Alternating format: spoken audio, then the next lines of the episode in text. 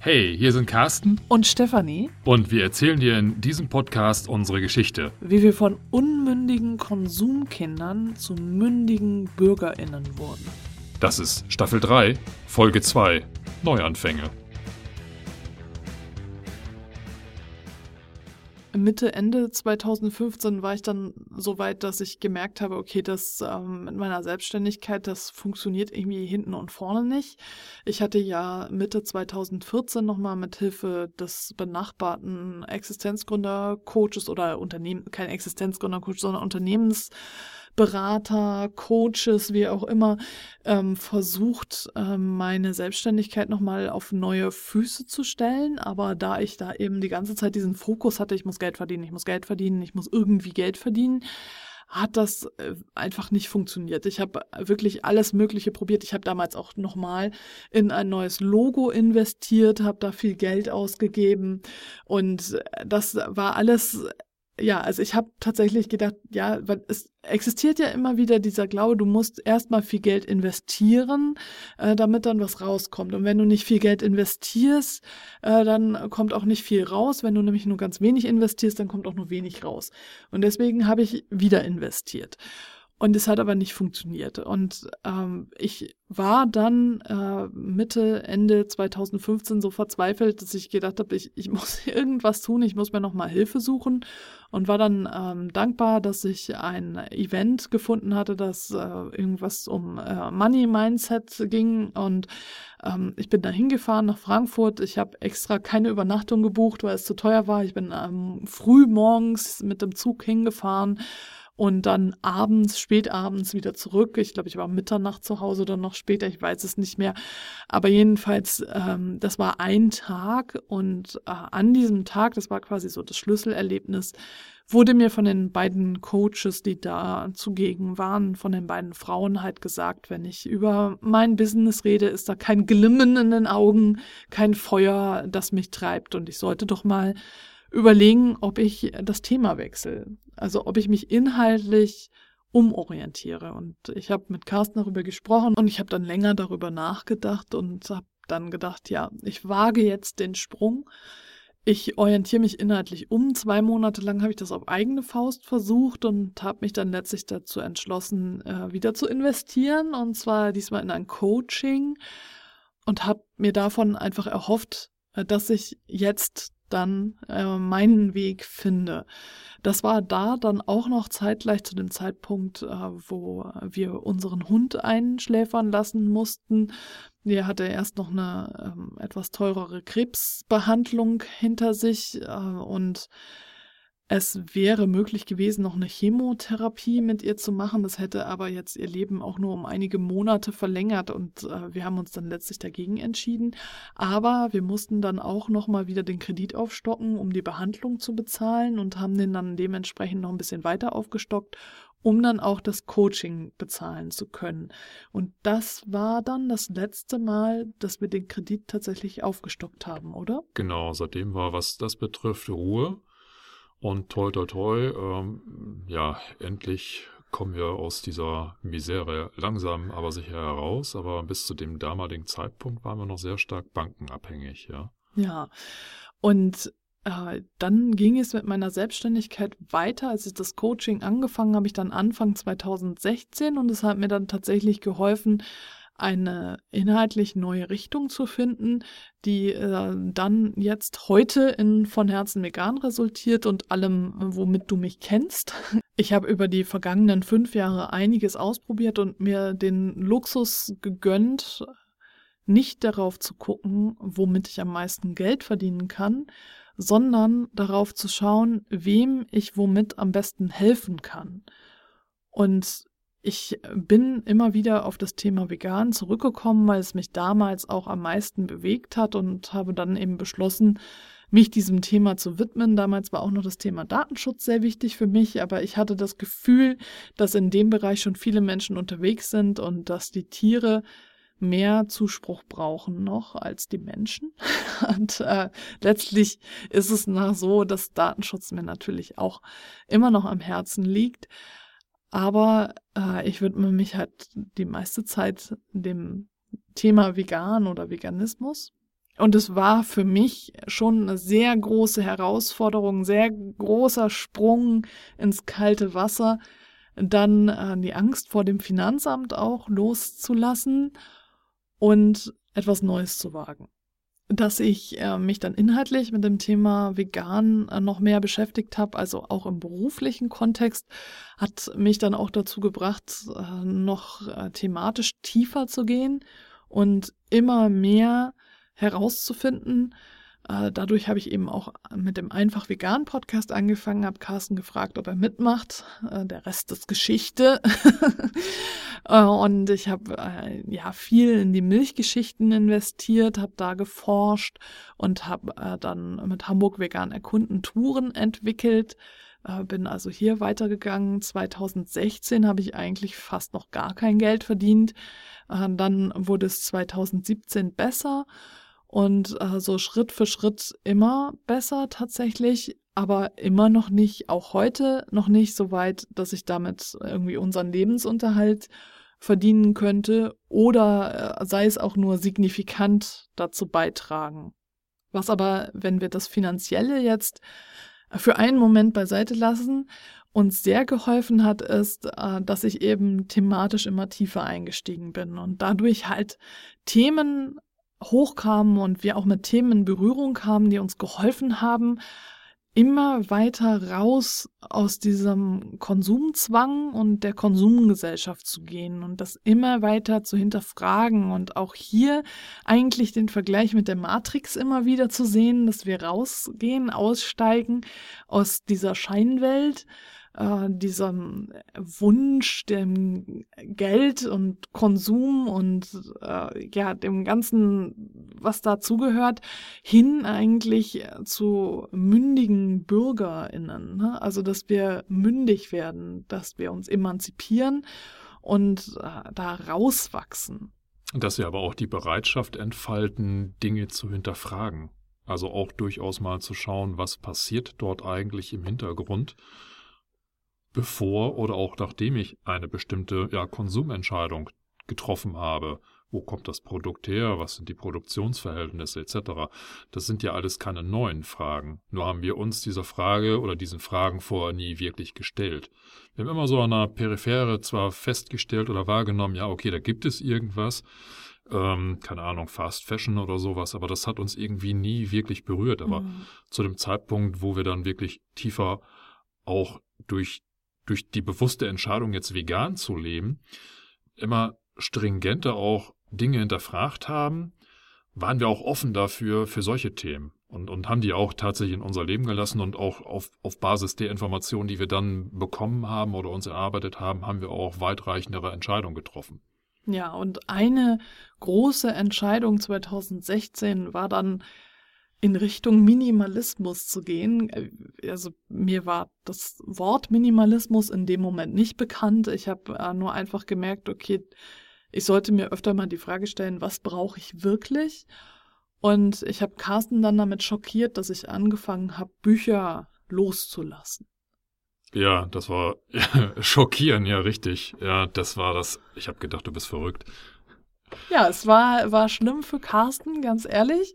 Und für mich war es so, dass ich ja, wie gesagt, diese Riesenmenge an Büchern hatte und ich dann angefangen habe, meinen Bücherbestand immer wieder durchzugehen und zu gucken, was kann ich davon loslassen? Was, welche Bücher dürfen gehen? Welche brauche ich wirklich? Und ich habe mindestens ein halbes Jahr gebraucht, um meinen Bücherbestand von über 30 Bücherkisten auf 30 Exemplare oder noch weniger zu reduzieren. Ja, heute habe ich dich zwar überholt, aber damals habe ich gedacht, lass mal laufen.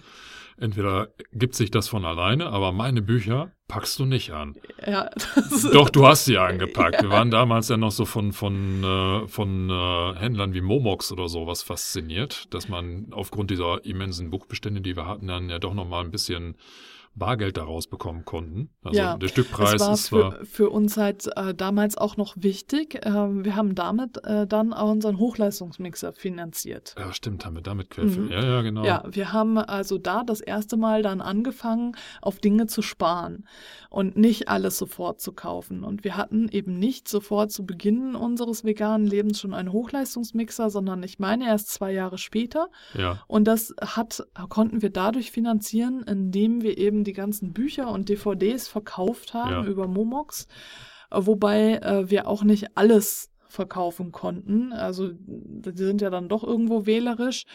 Und äh, ich habe dann am Ende ähm, einen Großteil meiner Jugend- und Kinderbücher verschenkt.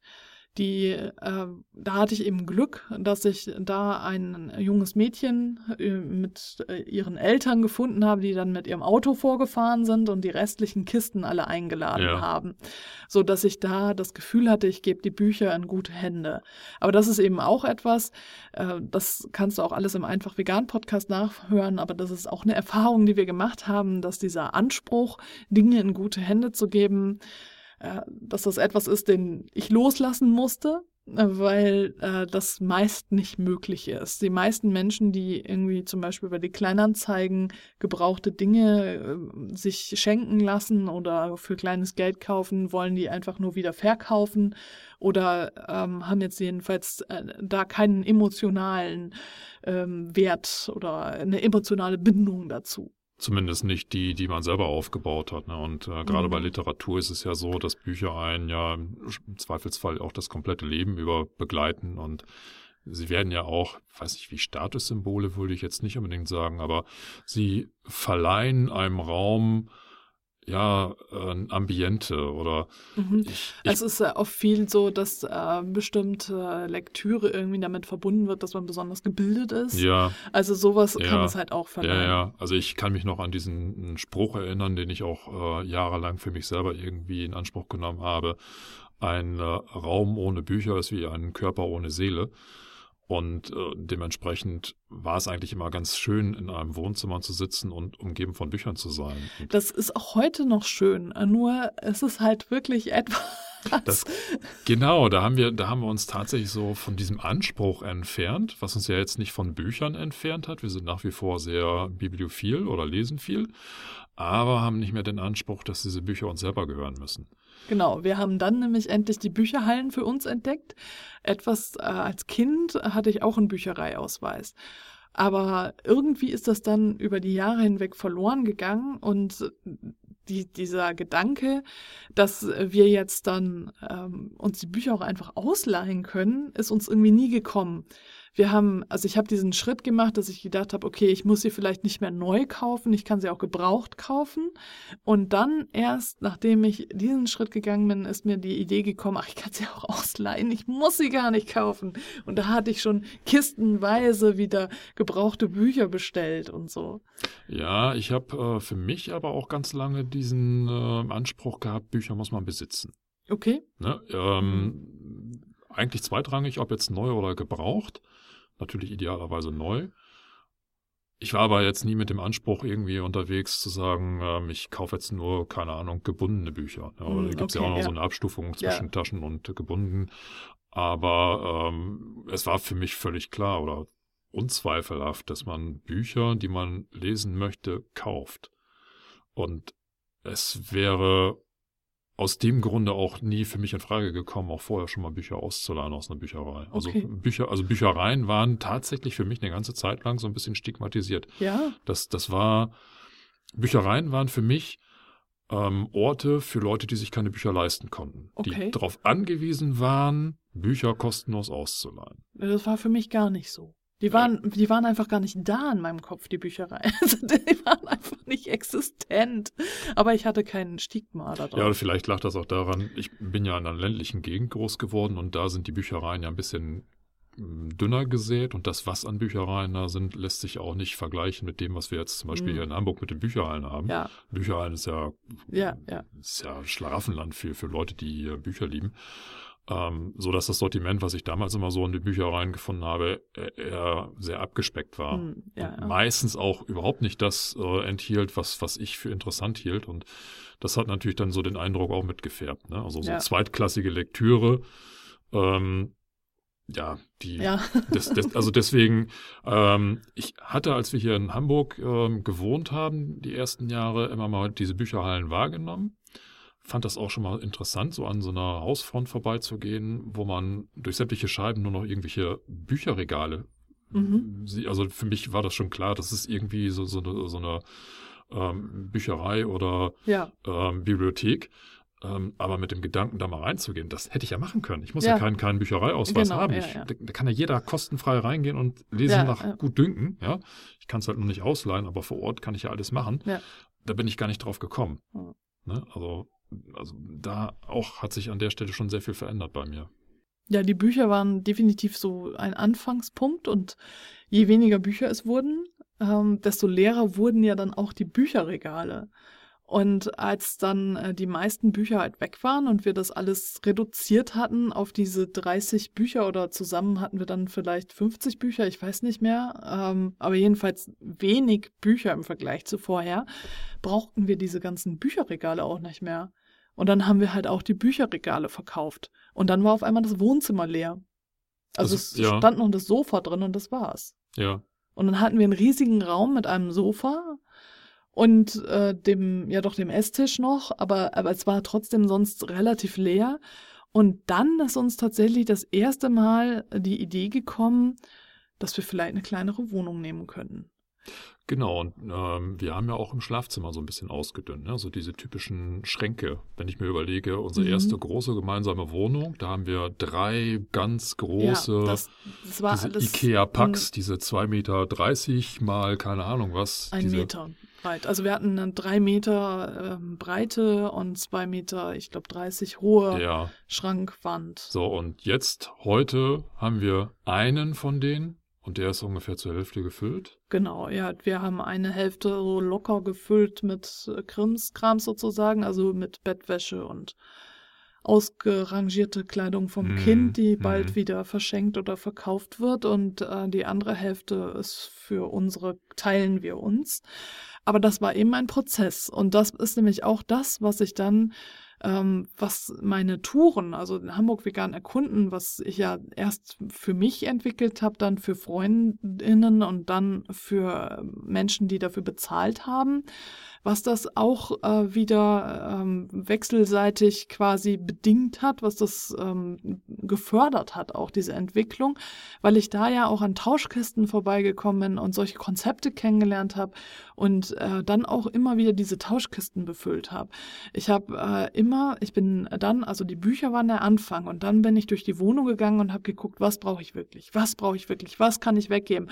Das war halt beim Kleiderschrank genauso, dass wir immer wieder weggegeben ausgegeben haben, weggegeben haben, verschenkt haben und äh, dann auch eben äh, bei allen anderen Sachen, so dass es immer weniger geworden ist. Nur im Kinderzimmer nicht. Äh, das Kinderzimmer haben wir bisher nicht angetastet. Das Kind äh, glauben und hoffen wir wird von alleine auf die Idee kommen, sich zu fragen, was brauche ich wirklich. Aber wir haben das Gefühl, dass es momentan noch nicht alt genug ist dafür. Ja, ich glaube, Kinder in einem gewissen, ab einem gewissen Alter oder müssen ein gewisses Alter haben, um auch tatsächlich so diesen Prozess dann dort zu verstehen. Ich denke, noch in den Jahren, wo, wo Kinder aktiv spielen, ähm, ist nach wie vor Überfluss, also auch aus unserem Empfinden so, mhm. so ein mhm. Überfluss vorhanden, ne, weil die Kinder sich eben in Spielsachen ergehen. Ähm, was ich aber bei unserem Kind feststelle, ist ja schon die Bereitschaft, sich von Dingen zu trennen. Ja. Ne? Also ja. das, das ist etwas, das kannte ich aus meiner eigenen Kindheit halt nicht, zu sagen, ich äh, verkaufe jetzt Spielsachen, die ich jetzt nicht mehr so aktiv bespiele und kann mir dann von dem dort ähm, eingenommenen Geld weitere Spielsachen kaufen. Ne? Genau, Gut, das ist damals halt, Flohmärkte gab es ja. in meiner Kindheit schon, aber Ähm, jetzt bei unserem Kind ist es doch über die, die Internetplattform, da jetzt irgendwie Gebrauchtes zu verkaufen, schon viel stärker ausgeprägt. Und ähm, ich meine, also im Vergleich zu mir damals, schon bei unserem Kind jetzt eine höhere Bereitschaft zu finden, zu sagen, okay, ich trenne mich von Sachen, die mich jetzt nicht mehr so stark interessieren. Ja, wir haben allerdings eben auch diese Regel aufgestellt, er bekommt äh, Dinge nur zu Weihnachten und zum Geburtstag geschenkt. Und äh, sonst, wenn er was Neues haben will, muss er das selber finanzieren. Und finanzieren kann er das eben nur über sein Taschengeld, indem er das spart. Oder indem er halt äh, gebrauchtes Spielzeug aus seinem Zimmer verkauft. Und beim Verkaufen helfen wir ihm. Aber äh, er muss halt schon selber auf die Idee kommen, dann das zu verkaufen. Und wir schießen kein Geld dazu, sondern ähm, er muss es halt komplett dann selbst finanzieren. Wir unterstützen ihn dabei, weil er ja immer noch nicht alt genug ist, das alles alleine zu machen. Aber das ist eben die Regel und äh, er weiß auch schon, äh, dass es halt nachhaltiger ist, gebrauchte Dinge zu kaufen. Das ist für ihn kein Problem. Gebrauchtes Spielzeug zu kaufen, das ist ja sowieso bei dem, was er haben will, was Lego oder Playmobil ist, das ist gebraucht genauso gut wie neu. Äh, ja, wenn es halt schon 30 Jahre alt ist, dann sind die Arme beim äh, Playmobil ausgelullert oder so. Also da muss man schon Unterschiede anerkennen. Aber letztlich ist es äh, für ihn mittlerweile auch ähm, gut, also er sieht es als gut an, wenn es gebraucht ist. Also es ist nicht so, dass er sagt, oh Gott, ich muss nur neue Sachen haben, sondern äh, das ist okay und Kleidung kaufen wir ja sowieso gebraucht, das ist für ihn auch kein Problem.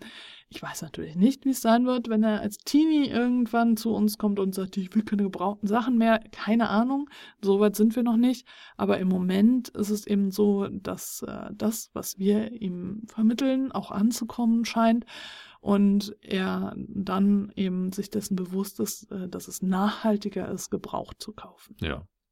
Also das Kind ausklammernd von unseren Bestrebungen zum Minimalismus haben wir dann also unsere Wohnung immer weiter entrümpelt schon fast. Also Teilweise auch Gegenstände ausgetauscht. Ne? Also mhm. ich weiß noch, die plastikfreie Thematik ja, ja, hat uns da ja auch nochmal konfrontiert. Ne? Das war für, also für mich empfunden eine ziemliche Hürde, einfach mal festzustellen, wie viel Plastik wir doch noch irgendwie im Gebrauch hatten. Ja. Gerade so im Küchenbereich. Ne? Ja. ja, wir haben eine äh, längere Phase durchgemacht, in der wir wirklich unseren ganzen Hausstand irgendwie auf den Kopf gestellt haben alles auch in Frage gestellt haben und äh, mit dem Wissen, was wir dann mit der Zeit angehäuft haben und was wir ja dann im Einfach Vegan Podcast auch dokumentiert haben, äh, dann unseren, ja, unser Leben immer weiter umgestellt. Und Ende 2016, Anfang 2017 haben wir dann auch angefangen, uns äh, nach einer anderen Wohnung umzuschauen, die explizit günstiger sein sollte. Aber auch weniger Wohnraum ja, benötigte, wollte ich gerade schon sagen. Also wir benötigten schon aufgrund des Ausmistens sichtbar weniger Wohnraum und das ist uns klar geworden und deswegen war das ja auch ein Thema, wo wir wussten, wir können auch günstiger wohnen, weil wir eben nicht große Wohnungen brauchen, sondern ja, eine normal große reicht eigentlich auch. Genau, und zeitgleich äh, kam bei uns der Wunsch auf, dass unser Kind nicht auf eine Regelschule gehen sollte, äh, sondern auf eine freie demokratische Schule. Und äh, da sind wir dann äh, auch auf die Suche gegangen, wo äh, sind denn Schulen? Und äh, da gab es zu dem Zeitpunkt in, ja, in der Nähe eigentlich keine freie demokratische Schule. Und sie wäre etwas weiter weg gewesen, die, die wir uns ausgesucht haben. Und wir haben halt wirklich äh, überlegt, äh, wir könnten halt da in den Stadtteil erstmal hinziehen. Aber dann hätte das Kind ein Jahr lang eben nicht mehr in den Kindergarten gehen können. Oder äh, wir machen jetzt eben einen Zwischenschritt und äh, ziehen dann in einen anderen Stadtteil, von wo aus das Kind äh, dann aber noch in den Kindergarten gehen kann wenn es da eben eine günstigere Wohnung gibt. Also es war einfach, weil das Kind eben erst 2018 dann in die Schule gekommen ist, äh, mussten wir irgendwie ähm, noch im Umkreis vom Kindergarten bleiben und ich habe das irgendwie nicht so gesehen, dass ich jetzt ein Jahr lang mit dem Kind allein zu Hause bin. Und deswegen äh, haben wir da dann im Umkreis erstmal gesucht. Ein anderer Faktor war natürlich auch Carstens Arbeitsweg. Der hatte sich jetzt sowieso schon verlängert, dadurch, äh, dass wir dann in den Süden von Hamburg gezogen waren und äh, wir ja auch kein Auto hatten, du dann die ganze Zeit ja mit öffentlichen Verkehrsmitteln und Fahrrad gefahren bist. Ja, wobei mein Arbeitsweg zu dem Zeitpunkt ja auch noch einigermaßen cool war. Ne? Ich bin ja ähm, wirklich über, weiß gar nicht, anderthalb Jahre oder so, also äh, relativ lange Strecke oder äh, relativ lange Zeit, ähm, jeden Tag am Hamburger Volksparkstadion vorbeigefahren. Das ist eigentlich eine relativ äh, schöne Fahrtstrecke gewesen, aber die musste ich halt zurücklegen, um ähm, zur nächstliegenden S-Bahn zu kommen, die dann tatsächlich Anschlusspunkte für meinen Arbeitsweg bot. Wir hatten zwar andere S-Bahn-Stationen, die näher waren an unserer Wohnung, aber die fuhren halt nicht in die Richtung, die ich dann tatsächlich arbeitsmäßig äh, fahren musste. Du hättest und auch mit dem Bus fahren können, aber das war halt mit dem Fahrrad angenehmer. Mit dem Fahrrad war es angenehmer und ich glaube, das war auch mit dem Fahrrad durchaus schneller, ne? da ich mm, eben ja. wirklich so zwischendurch fahren konnte. Ja. ja, ich hatte eine Abkürzung gefunden. Ursprünglich lag meine die, die ersten Tage, wo ich noch nicht wusste, wo ich langfahren musste, war meine Fahrradroute fast identisch mit dem, was der Bus gefahren ist. Mhm. Und äh, später habe ich dann gemerkt, ne, ich kann eigentlich eine deutliche Abkürzung nehmen. Aber nach wie vor war der Radweg oder beziehungsweise auch der gesamte Arbeitsweg dadurch natürlich schon merklich länger geworden. Ja. Aber du hast ja dann das auch, und das ist ja auch heute noch so, das so kompensiert, sage ich mal, dass ähm, dass die Fahrradstrecke ja für dich eben auch Sport ist. Also du machst dann halt nicht noch extra Sport am Abend, sondern äh, du fährst halt mit dem Rad. Wir hatten ja auch eine ganze Zeit lang dieses Kraftgerät, was wir uns ja auch noch zugelegt haben, ganz zu Beginn unserer Beziehung. Und äh, so ein riesiges Ding, was wir halt ja auch wieder fremdfinanziert hatten. Und das hatten wir noch äh, bis dahin, bis zu diesem Zeitpunkt, wo wir uns jetzt gerade chronologisch befinden, immer wieder mit umgezogen. Und das war aber auch ein Punkt, ähm, dass wir dieses Gerät dann losgelassen haben. Also auch das haben wir dann verkauft. Genau. Und mein einziger sportlicher Ausgleich war tatsächlich dann so die Radstrecke, die ich äh, auf dem Arbeitsweg ähm, hatte. Das waren, ja, eigentlich musste ich ja zwei Radstrecken haben. Ich musste einmal direkt am Arbeitsort, wo ich dann da das Zweitrad stehen hatte und dann von der Wohnung bis zur S-Bahn-Station. Also ich glaube, dass ich pro Tag so, ja, vielleicht eine Stunde auf dem Rad gesessen habe oder sowas, ja. ne, hochgerechnet. Und also das war aber auch schon notwendig, weil ich ja sonst eigentlich, wie du gerade schon gesagt hattest, keine Möglichkeit hatte, da noch irgendwie Sport zu treiben, weil der Arbeitsweg ja auch sehr zeitintensiv war. Getrieben hat mich weniger der sportliche Aspekt, sondern eigentlich die, der Wunsch, meinen ähm, Arbeitgeber zu wechseln. Also ich wollte einen neuen Job haben, mhm. stand da aber beruflich an so einem äh, schwierigen Punkt, wo ich äh, nicht ad hoc irgendwo einen Absprung geschafft habe, sondern wirklich lange, lange gesucht habe ich weiß gar nicht, wie viele Bewerbungsgespräche ich geführt habe in der Zeit, aber mhm. ich habe mir damals immer gesagt, also man hätte mich irgendwie um drei Uhr nachts aus dem Tiefschlaf wecken können. Ich hätte so Stantepede ein Bewerbungsgespräch halten können. Das, das war schon so ja, intuitiv abgreifbar, was man so im Bewerbungsgespräch dann äh, von sich gibt. Ähm, ja, einfach dem Umstand geschuldet, dass ich mit so vielen potenziellen Arbeitgebern äh, gesprochen habe und mich wirklich schwer damit getan habe, etwas zu finden, wo ich gemerkt habe, das passt. Entweder hat es auf, auf Seiten des Arbeitgebers dann nicht gepasst, weil das Profil dann nicht äh, so rund war. Ähm, oder ich habe einfach gemerkt, es ist tatsächlich nicht das, wo ich äh, langfristig hin möchte. Ne? Ich war da tatsächlich auch so ein bisschen wählerisch.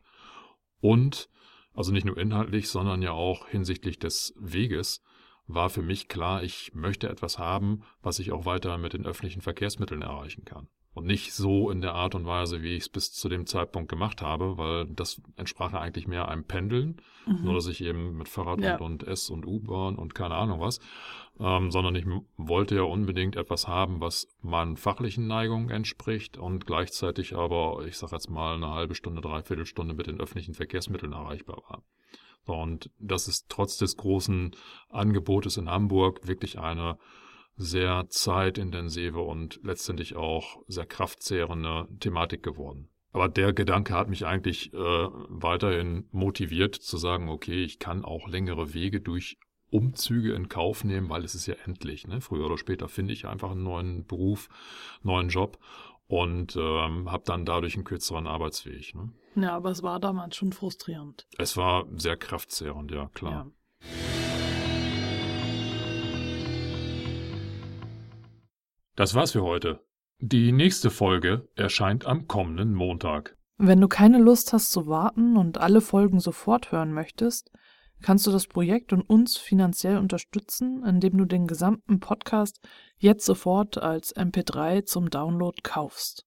Den Link dazu findest du unter jeder Folge und in den Shownotes. Notes.